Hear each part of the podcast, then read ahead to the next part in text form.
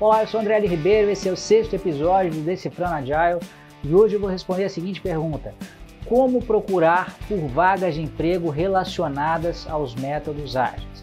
Conforme você já deve ter me ouvido falar em alguns vídeos anteriores aqui, o método ágil mais popular, mais disseminado, mais utilizado nas empresas de modo geral é o Scrum. Então, por tabela, uh, os cargos ou as vagas de emprego relacionadas é, é, aos métodos ágeis, de modo geral, trazem os nomes dos dois principais papéis presentes dentro do Scrum, que são o Scrum Master e o Product Owner.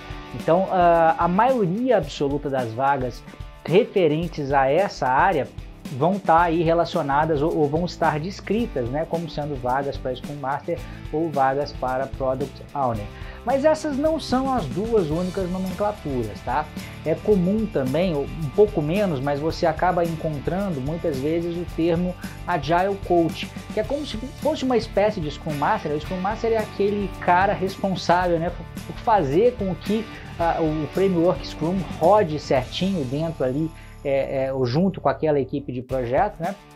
O Agile Coach seria algo um pouco mais abrangente que isso, né? Seria aquele cara que faz com que os métodos ágeis, de modo geral, rodem de uma forma correta ali dentro daquela equipe ou dentro uh, de um determinado departamento ou de uma empresa uh, específica, tá? É, existem alguns outros nomes menos comuns que eventualmente você pode se deparar.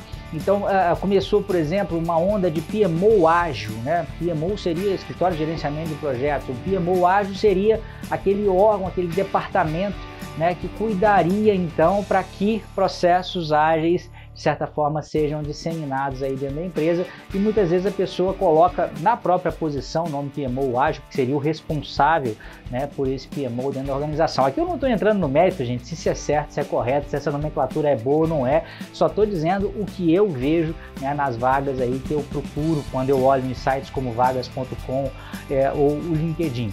E a criatividade né, do ser humano é infindável, então às vezes existem algumas derivações também. Outro dia eu vi um Agile Master também descrito numa determinada é, vaga de emprego. Você pode de repente encontrar consultor Agile, também já vi alguma coisa nessa linha. Claro que aí a função de um consultor pode ser às vezes só de ser um consultor externo que vai ajudar uma empresa é, é, a aplicar os métodos ágeis. Às vezes o Agile Coach também tem esse viés, né? É bom ler a descrição da vaga também para entender exatamente o que está sendo pedido, tá? Então é, é, esses são alguns nomes que aparecem nas vagas para quando vocês forem procurar.